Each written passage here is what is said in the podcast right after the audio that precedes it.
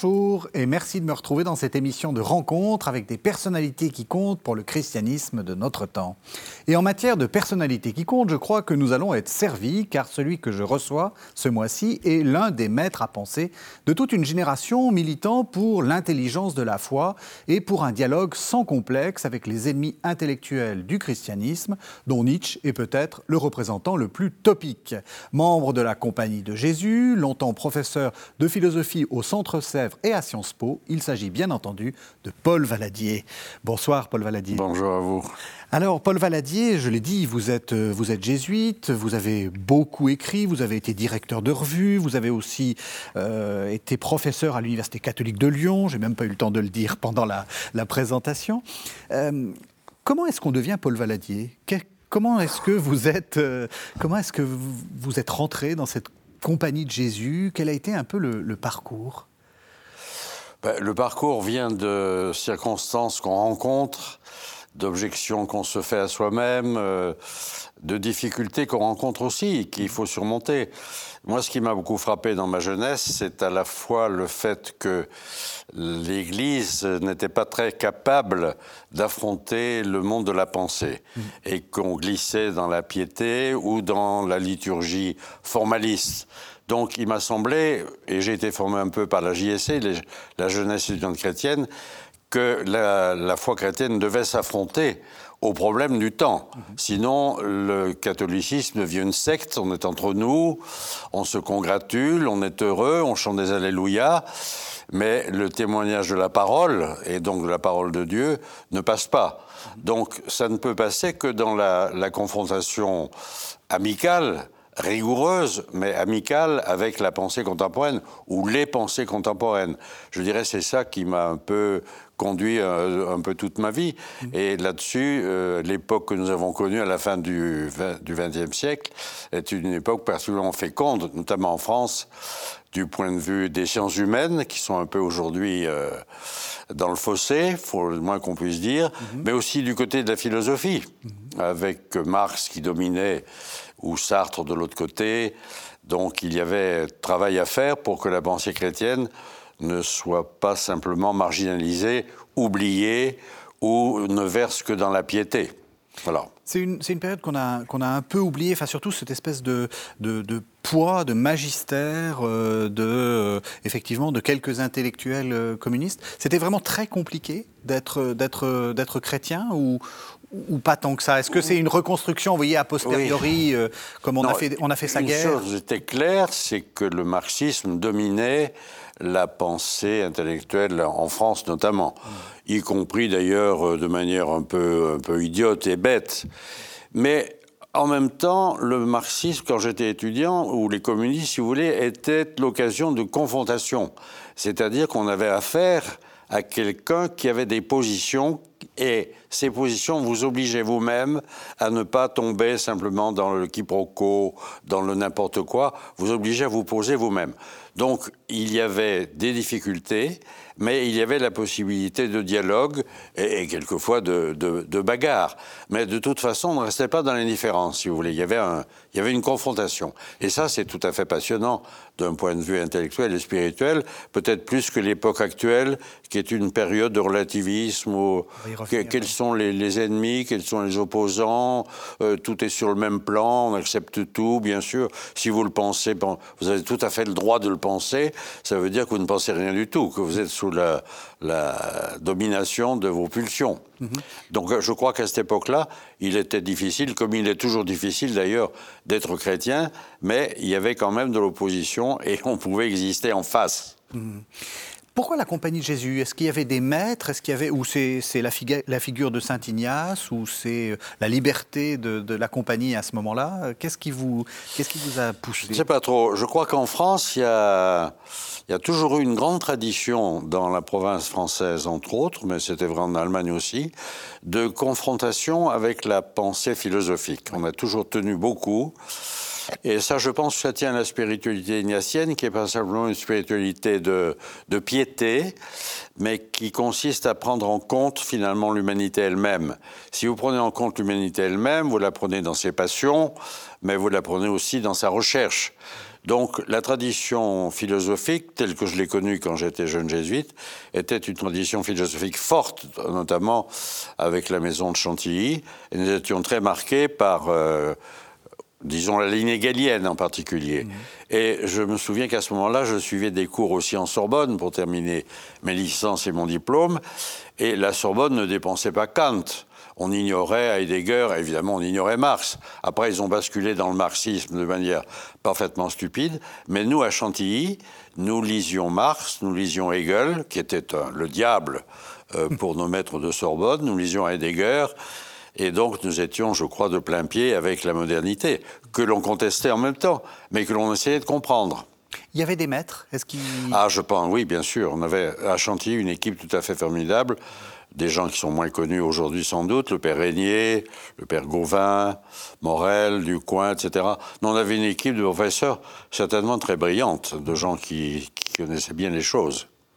Alors, dans, cette émission, il y a, il y a un petit jeu. Hein, vous savez, il faut reconnaître des, textes. Je vous propose un, premier texte. Euh, je pense que vous allez le reconnaître immédiatement, euh, qui va évidemment, enfin, qui est évidemment en lien avec votre, votre parcours. On écoute.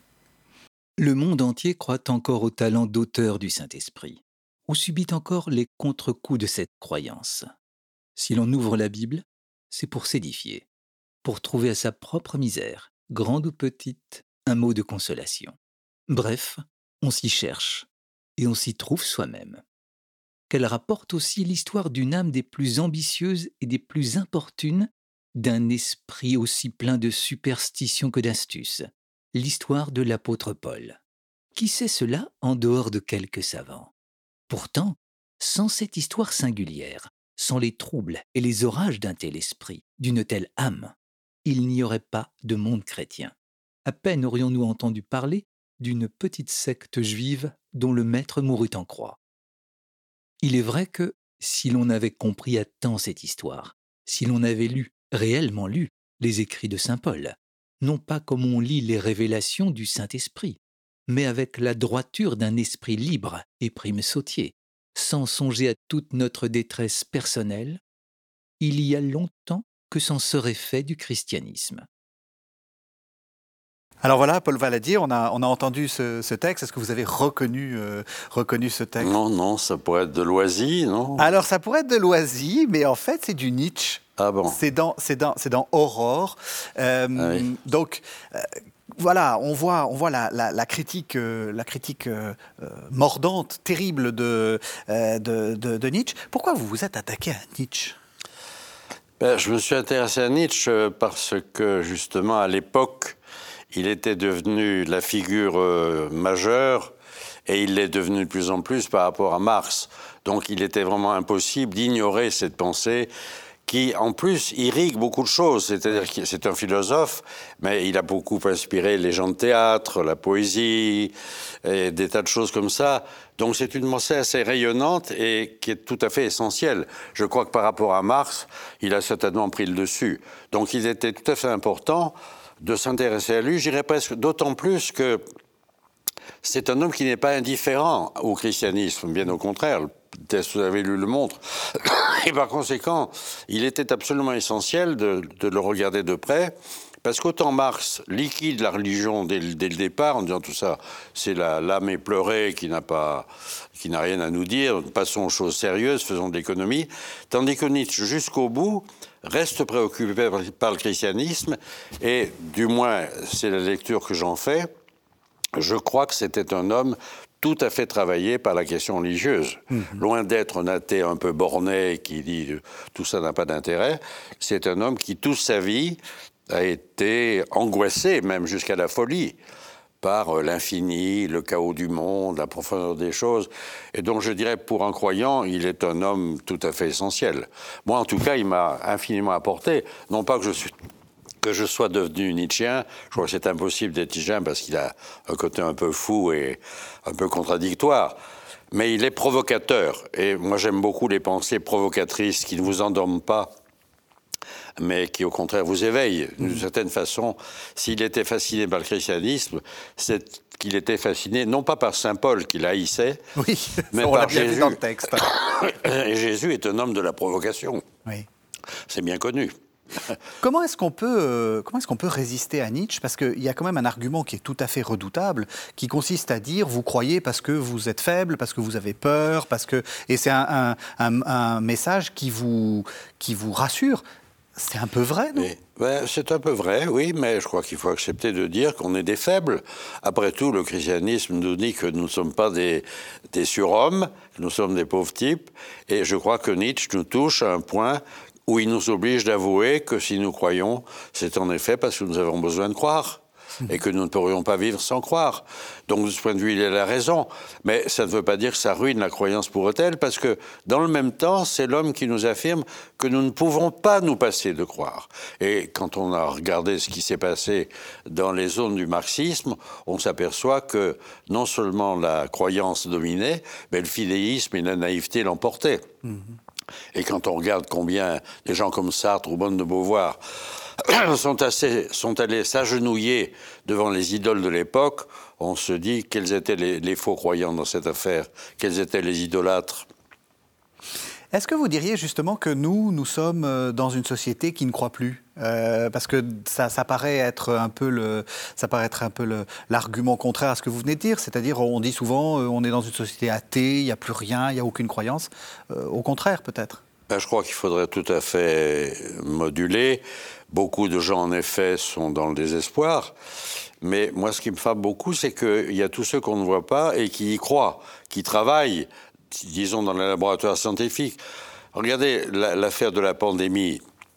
C'est quand même assez extraordinaire qu'on ait pu découvrir des vaccins en si peu de temps. Mhm. Ça veut dire que dans le silence des laboratoires, loin du tumulte de la vie publique, vous avez des hommes et des femmes qui ont travaillé et qui ont réussi à trouver, à trouver des issues à une terrible maladie. Et on pourrait le dire dans beaucoup d'autres domaines. Mhm. Donc je crois que derrière la façade, euh, tout, tout, tout, tout va à volo. On a des hommes et des femmes qui se tiennent et qui font avancer les choses. On pourrait dire la même chose au niveau du droit international, au niveau de l'Europe, au niveau scientifique, bien évidemment. Je crois qu'il y a des choses qui avancent. Mhm. Mais il ne faut pas se laisser prendre par le, je dirais, le brouillard et le tumulte là aussi c'est très chien de la place publique. On croit qu'on est, que tout est foutu, alors que je crois qu'il y a des hommes et des femmes qui sont quand même capables, y compris dans le niveau politique, de faire avancer les choses. Nietzsche, c'est l'ennemi d'une certaine façon, c'est euh, celui qui, fait, qui fait notre procès. Euh, le procès de l'Église, ça a été, euh, ça a été un, des thèmes que vous avez beaucoup travaillé, en particulier dans un, dans un livre qui s'appelle L'Église en procès, hein, qui, qu'on peut trouver en chant Flammarion, par exemple. Euh, c'est cette question de la sécularisation qui vous a, euh, qui vous a occupé et, et qui va avec, c'est-à-dire la question de, des questions que l'on pose justement à, l'Église. Euh, est-ce qu'on peut dire qu'on est dans un monde sécularisé? Oui, je reviens d'abord sur le titre d'un mot. L'Église en procès, vous ne voulez pas dire le procès de l'Église, oui. mais que l'Église en mouvement. Oui. Voilà. Alors, la sécularisation, par certains côtés, elle est le résultat du christianisme lui-même. Déjà dire Dieu et César, le royaume de Dieu n'est pas le royaume des hommes, c'est le premier mot de la sécularisation. Ça veut dire que le président de la République n'est pas Dieu et qu'il doit se soumettre à César éventuellement, mais qu'il a son autonomie, que c'est pas le pape qui va lui désigner ses, ses, premiers ministres. Donc je dirais que la sécularisation, elle est déjà en germe dans le christianisme et elle est libératrice parce qu'elle empêche l'Église de prendre le pouvoir politique, mais elle empêche aussi le pouvoir politique de voir dominer sur les âmes. Et ça, c'est quand même un gros problème qu'on a vu dans les totalitarismes, quand on essaie, en effet, de manipuler l'opinion, comme on le voit par exemple en Russie euh, ces temps-ci avec la guerre d'Ukraine, où le, le pouvoir politique s'empare des esprits et les manipule à son profit, bien entendu. Mmh. Donc je crois que la sécularisation est une bonne chose, y compris pour l'Église qu'elle rend libre. Au fond, nous bénéficions de ça à travers la laïcité. Même si, j'allais dire, ça coûte cher à l'Église, parce qu'elle est pauvre, contrairement à ce qu'on croit, elle n'a pas beaucoup de moyens, mais ça lui donne une très très grande liberté, et je crois que c'est très très très très très heureux.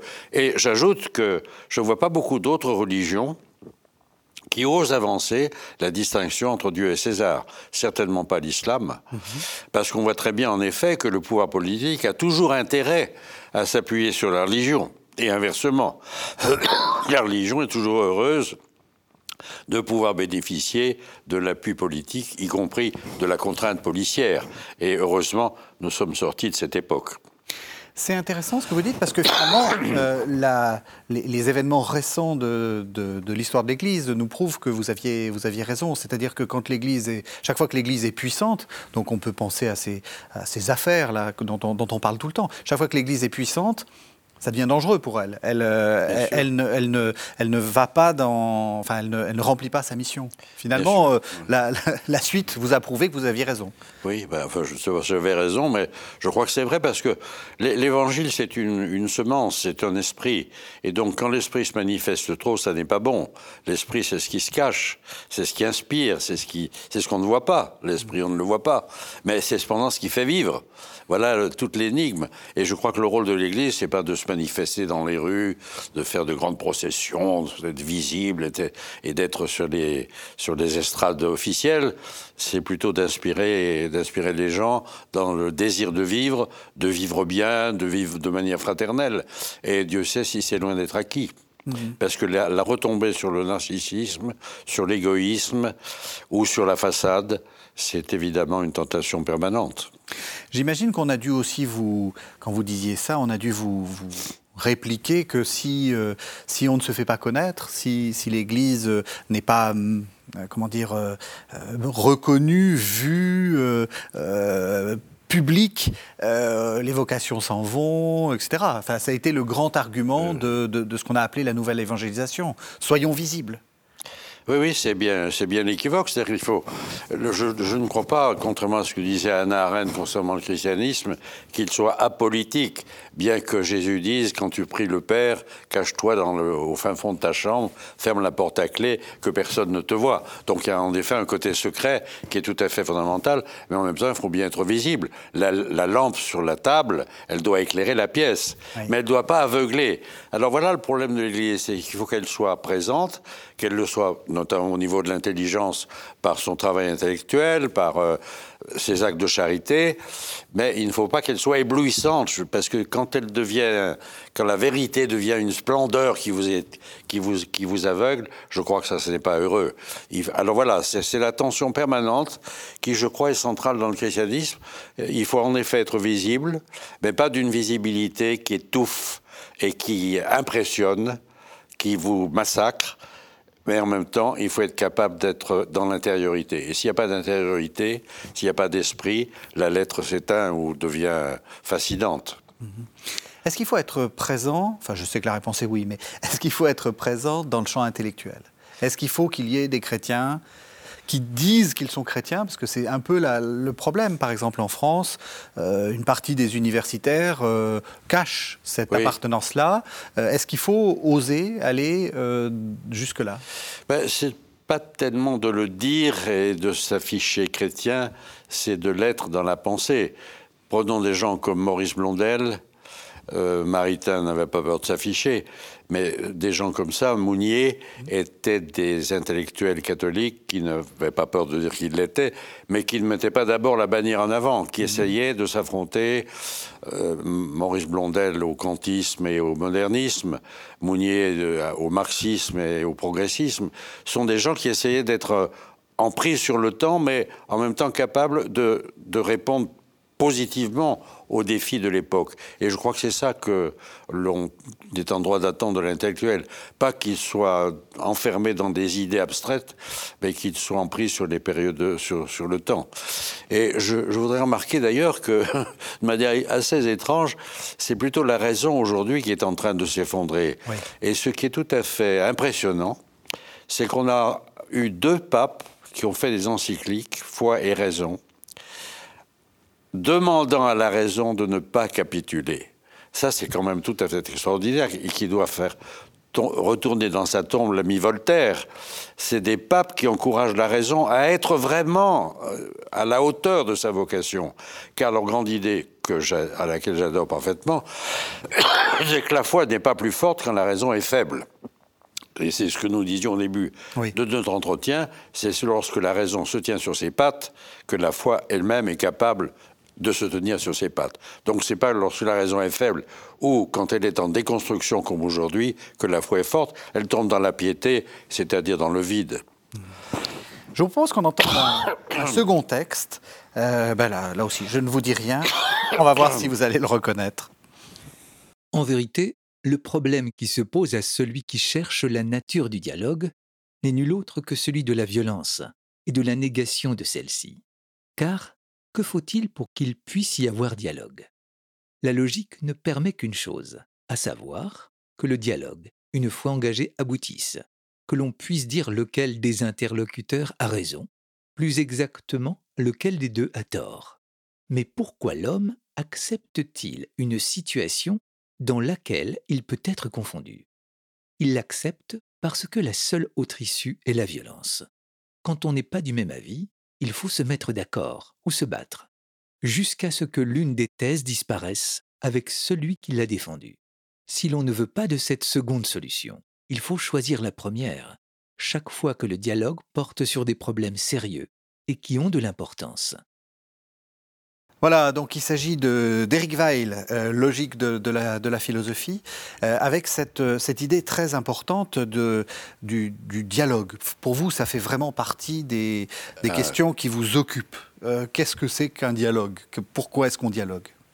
Oui, et en même temps, je constate de plus en plus combien le dialogue est difficile, Absolument. voire impossible, parce que chacun se tient à ses positions et parce que les, les données de base de la discussion ne sont jamais tout à fait claires. Alors, on le voit évidemment dans les questions euh, simples de technique, mais on le voit encore plus dans les questions de morale, où l'on ne sait jamais bien de quoi on parle et sur, sur quelles données on se base. Donc, la discussion, je trouve, est très difficile. Mais évidemment, elle est nécessaire, parce que s'il n'y a pas de discussion, évidemment, il n'y a pas de démocratie, mais il n'y a pas non plus de vie commune nous passons notre temps finalement à discuter. Et je crois que si nous sommes chrétiens, nous le comprenons très bien. Nous sommes une religion du verbe, c'est-à-dire de la parole. Et nous savons que c'est la parole qui est créatrice, qui est fondatrice de tout. Donc dès qu'on ne se parle plus, c'est la mort qui règne. Hmm. On le voit bien dans un couple, mais on le voit dans un pays. Quand on passe son temps à se battre dans une guerre civile, euh, c'est que le pays est mort. Donc la parole est vivante et donc le dialogue est, vivant, mais évidemment, je crois, il est extrêmement difficile, non seulement dans la société politique, mais aussi dans l'Église, où le dialogue ne fonctionne pas toujours très bien. Et pourtant, et c'est une des constatations que vous faisiez dans un livre assez récent euh, de 2019, là chez Salvatore, le, débat permanent, le titre est très clair, euh, on est tout le temps en train de débattre. Tout le temps, tout le temps. On dit qu'on débat. Et c'est ça qui est très frappant quand on écoute les radios, dès qu'il y a un problème difficile, on dit qu'il faut faire un grand débat national. Mais ça veut dire quoi faire un grand débat national? On l'a fait déjà, M. Macron a lancé un débat national il y a un an ou deux. Qu'est-ce que ça a donné? Parce que participer à un débat national, il faut être capable d'y participer. Tout le monde n'est pas capable. D'abord, tout le monde n'est pas intéressé par les problèmes du débat. Et puis, tout le monde n'a pas les aptitudes pour la discussion. Quand on discute de problèmes graves, euh, l'augmentation des salaires ou la retraite, c'est tout de suite très compliqué. On ne peut pas simplement dire il n'y a qu'à, augmenter les retraites, il n'y a qu'à travailler plus, il n'y a qu'à. C'est beaucoup plus compliqué. Donc tout le monde ne peut pas participer au débat. Et c'est d'ailleurs une des raisons, à mon avis, tout à fait fondamentales de la démocratie représentative. C'est-à-dire, comme vous et moi, nous ne pouvons pas passer notre temps sur l'agora publique à discuter des questions, nous déléguons des députés, des sénateurs, qui sont censés s'informer auprès d'experts, et eux de faire un débat qui aboutit à une législation. Et ça, je crois que c'est tout à fait normal. Donc nous déléguons le débat, mais nous le contrôlons par le biais, évidemment, des élections. C'est-à-dire, si nous ne sommes pas contents de notre député, le sénateur, ce n'est pas nous qui le votons, du moins en France, nous le rejetons. Si nous sommes satisfaits de ses, de ses conclusions, de son travail, nous le réalisons. Donc la discussion est toujours médiatisée par un ensemble d'éléments sans lesquels, évidemment, il n'y aura, pas, aura pas de vie commune. Nous ne pourrons pas dialoguer en permanence. Je crois que c'est l'illusion un peu de la démocratie participative de croire que tout le monde va pouvoir se mobiliser à temps plein ou presque. Alors, il y a des forums, il y a des choses comme ça qu'on peut inventer et qu'il faut inventer parce que je crois que le dialogue est souvent un peu, euh, un peu mort. on, parle de dialogue, mais en fait, il n'y a pas tellement de dialogue. Ou du moins, il y a des groupes de pression qui se cachent derrière le mot dialogue pour imposer leur volonté. On le voit bien dans le cas de l'homosexualité, mais c'est vrai dans le cas de l'industrie pharmaceutique, où un certain nombre de, de lobbies, de lobby imposent leurs conclusions avant même qu'on ait débattu.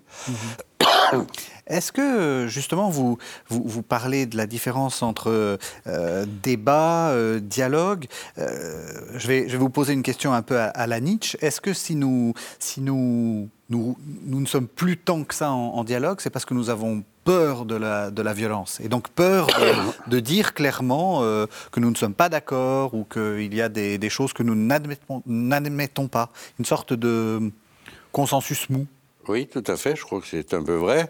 Seulement, il faut bien voir ce, ce, que je disais à l'instant, c'est que derrière le consensus mou, ça. derrière l'abstention politique grave, vous avez des lobbies qui travaillent, qui eux sont tout à fait conscients de leurs intérêts, de leurs finalités, et qui par divers biais les imposent. Alors, on, on croit qu'on est tranquille dans son fauteuil, que personne ne vous dérange, mais en réalité, des grands mouvements de fond ont lieu qui nous imposent un beau jour des lois que personne n'a vraiment voulu et, qui s'imposent à chacun d'entre nous. On le voit bien dans le cas de la bioéthique, on le voit dans le cas de l'avortement. Peu à peu, la loi Veil a été démantelée. Qu'est-ce qu'il a voulu? On ne sait pas, mais il y a des groupes de pression libertaires euh, qui ont fait en sorte que ces lois soient peu à peu démantelées. Et l'opinion publique s'est aperçue de rien. On continue à parler de la loi Veil, mais elle n'existe plus.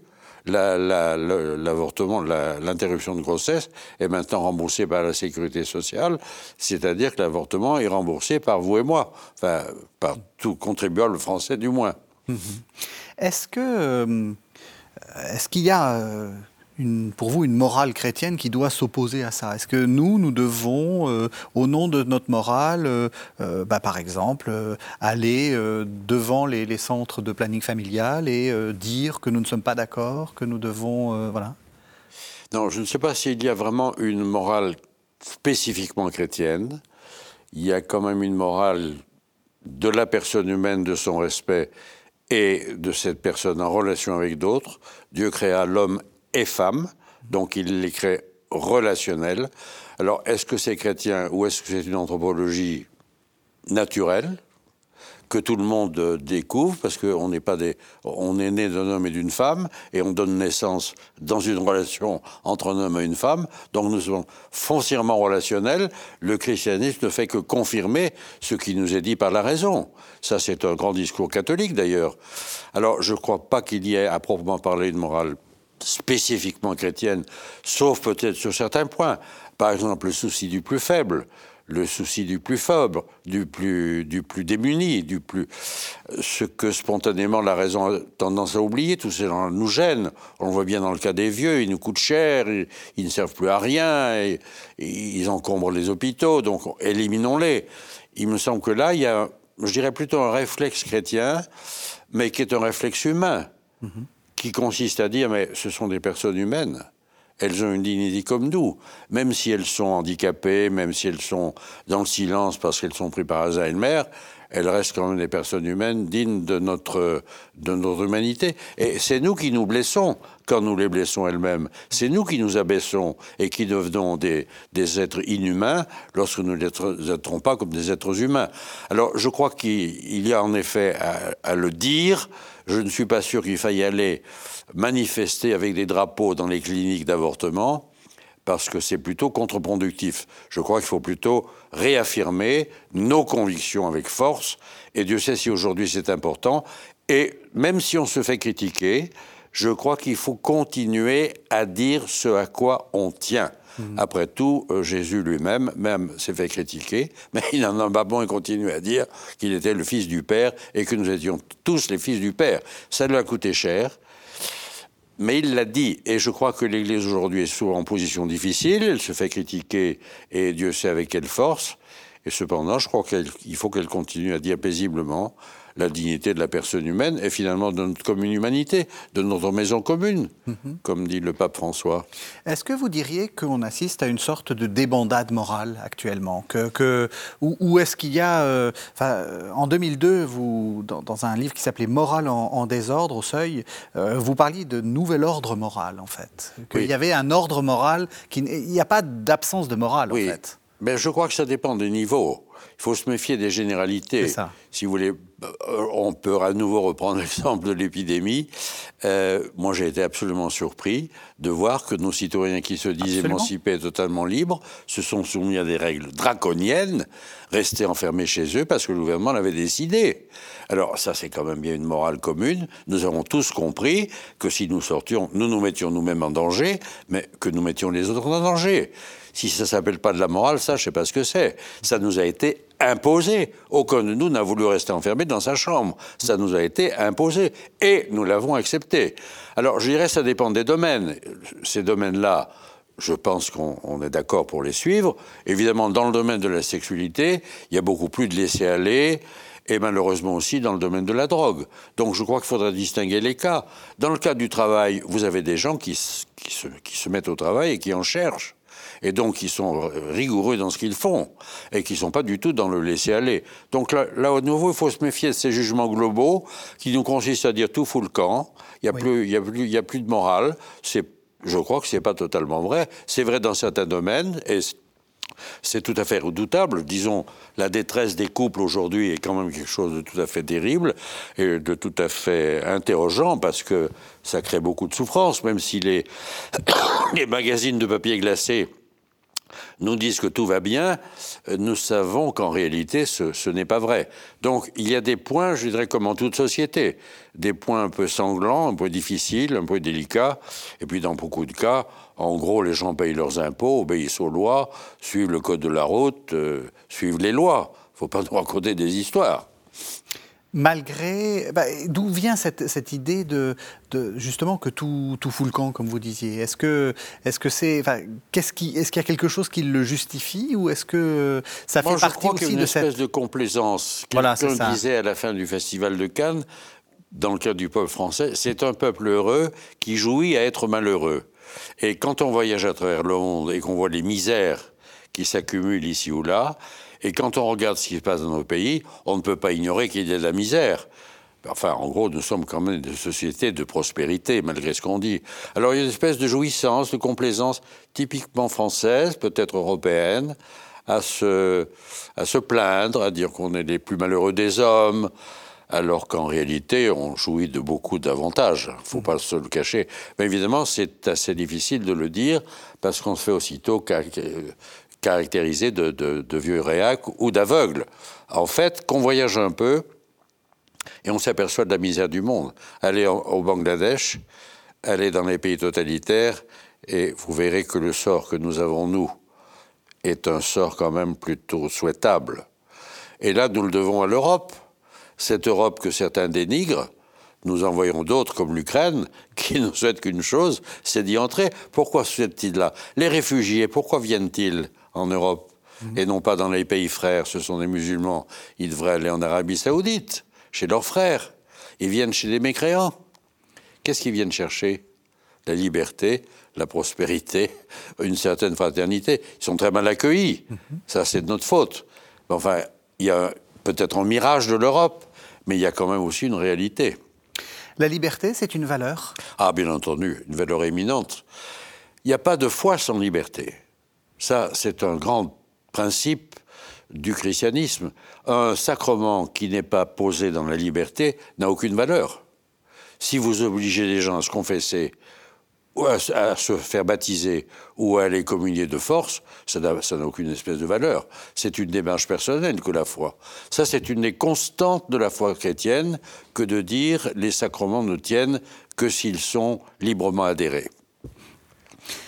Euh, est-ce que, parce que euh, vous, avez écrit un livre qui s'appelle Détresse du politique, force du, religieux, ça nous fait revenir un peu sur cette question de, laïcité. Euh, est-ce que nous l'avons cette liberté là que vous, dont, vous parlez, est-ce que nous l'avons suffisamment euh, défendue?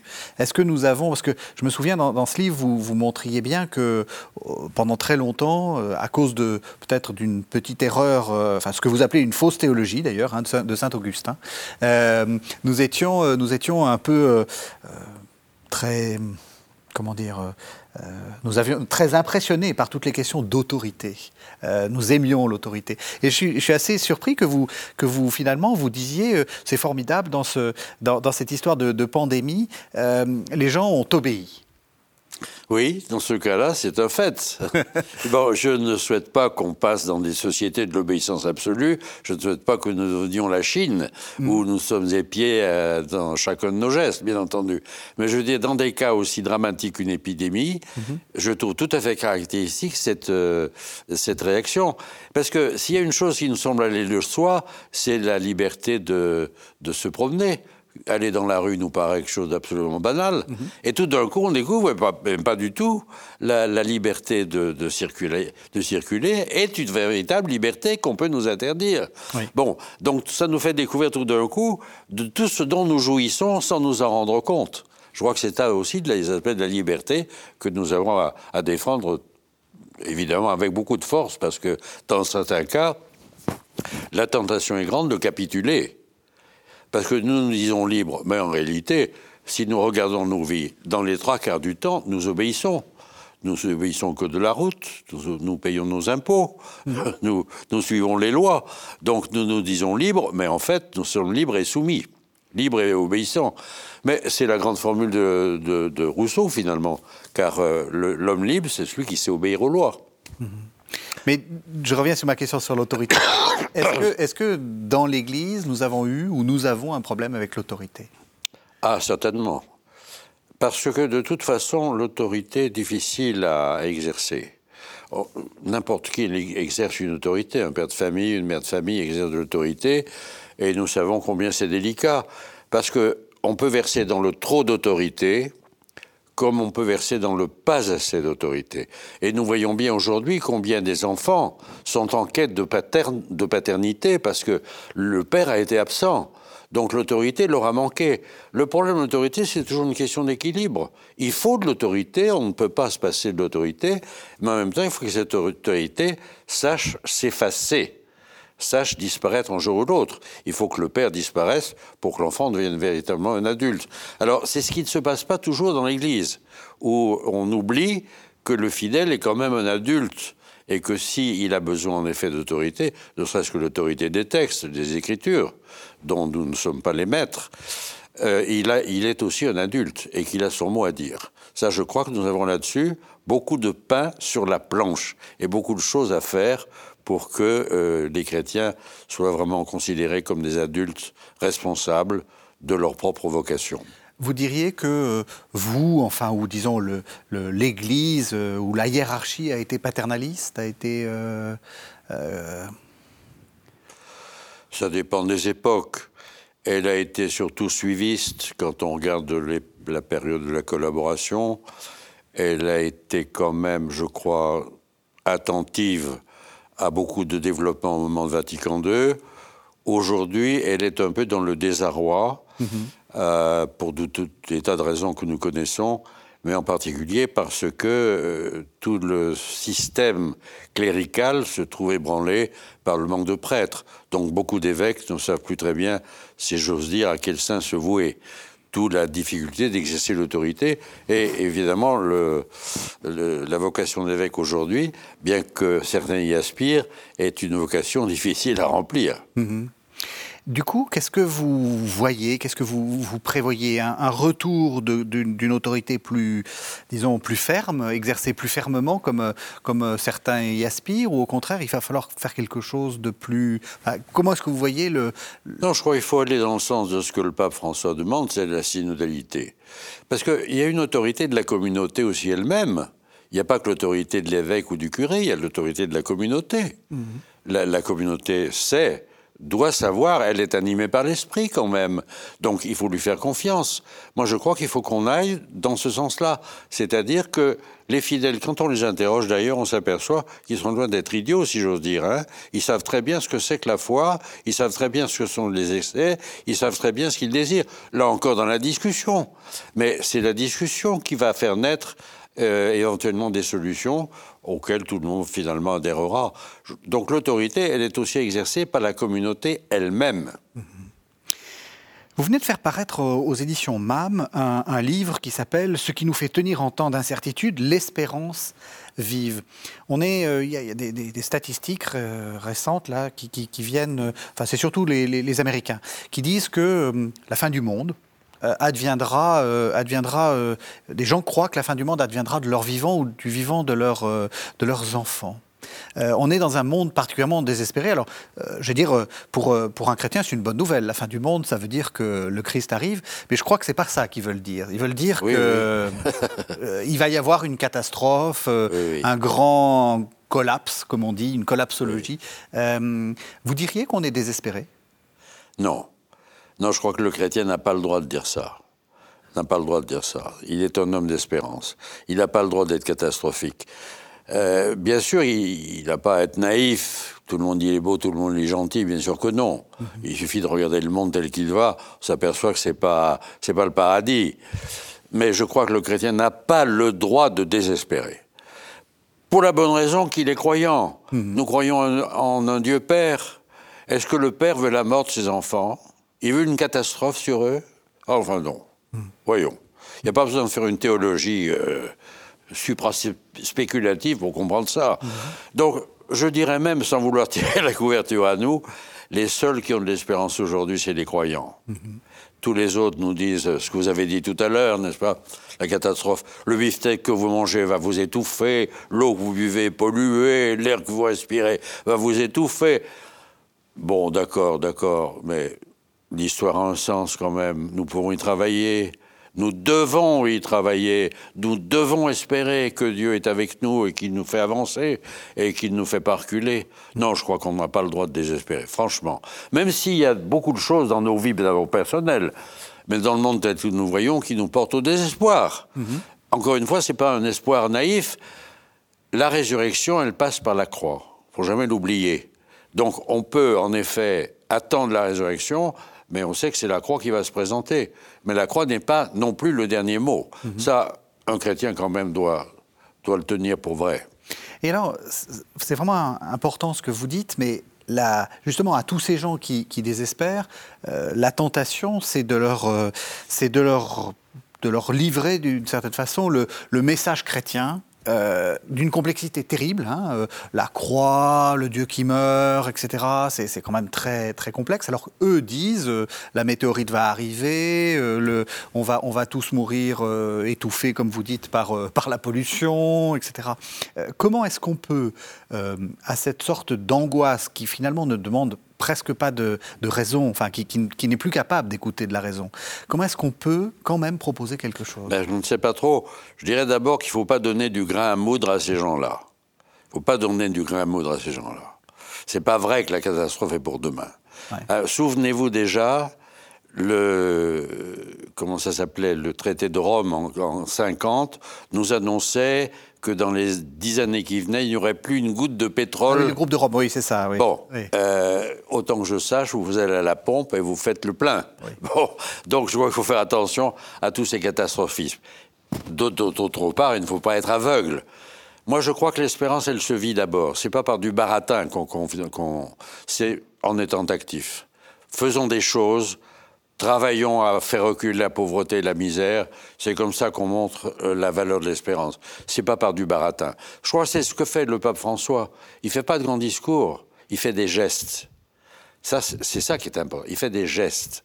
C'est par des gestes qu'il montre qu'il tient debout. Mm-hmm.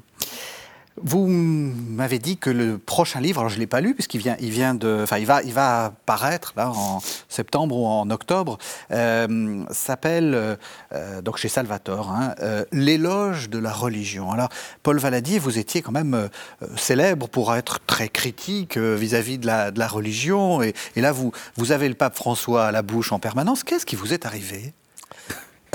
Finalement, peut-être que j'ai vieilli. Finalement, la religion, c'est bien?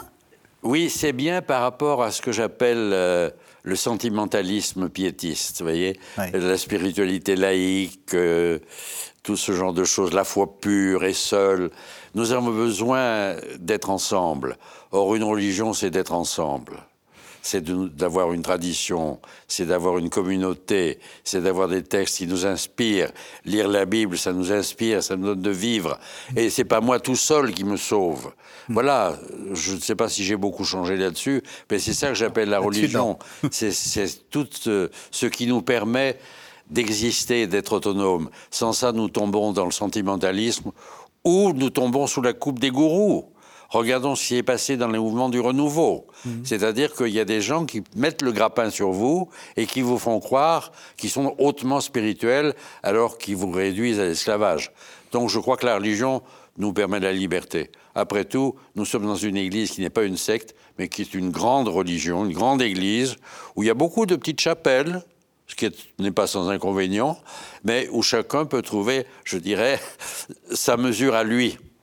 Il y a une grande diversité dans l'Église catholique, et c'est ça que j'appelle la religion, et qui nous sauve pour être chartreux, pour être ermite, pour être petite sœur des pauvres, pour être marié. Il y a mille, possibilités d'être chrétien, et c'est ça qui nous sauve. Et c'est ça que j'appelle la religion. Mhm. Alors que dans la secte, je ne vais voir qu'une seule tête. Mhm.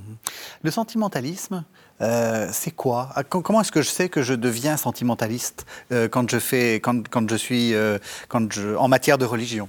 Comment ben, Malheureusement, ceux qui tombent dans le sentimentalisme ne le savent pas. c'est bien le problème. C'est qu'il faudrait pouvoir le leur dire, ce qui est très difficile. On l'a bien vu avec les mouvements charismatiques, c'est qu'ils se croient des élus. Mhm. Et donc, ils n'écoutent personne.